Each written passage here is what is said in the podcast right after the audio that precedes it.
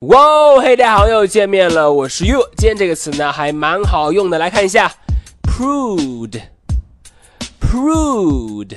好，这个词呢，作为名词，它可以表示过分拘谨的人，过分遵守规则的人，或者说比较像我们常说的死心眼，prude。好，我们来看一下例句的使用。第一句，You are such a prude，你呀太死心眼了。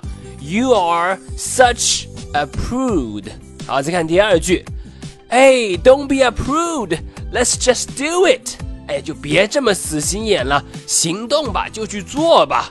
Don't be a prude，Let's just do it。好的，这就是今天的分享了。Prude，prude 表示呢过分拘谨的、过分遵守规则的人，死心眼。Prude， 你了解了吗？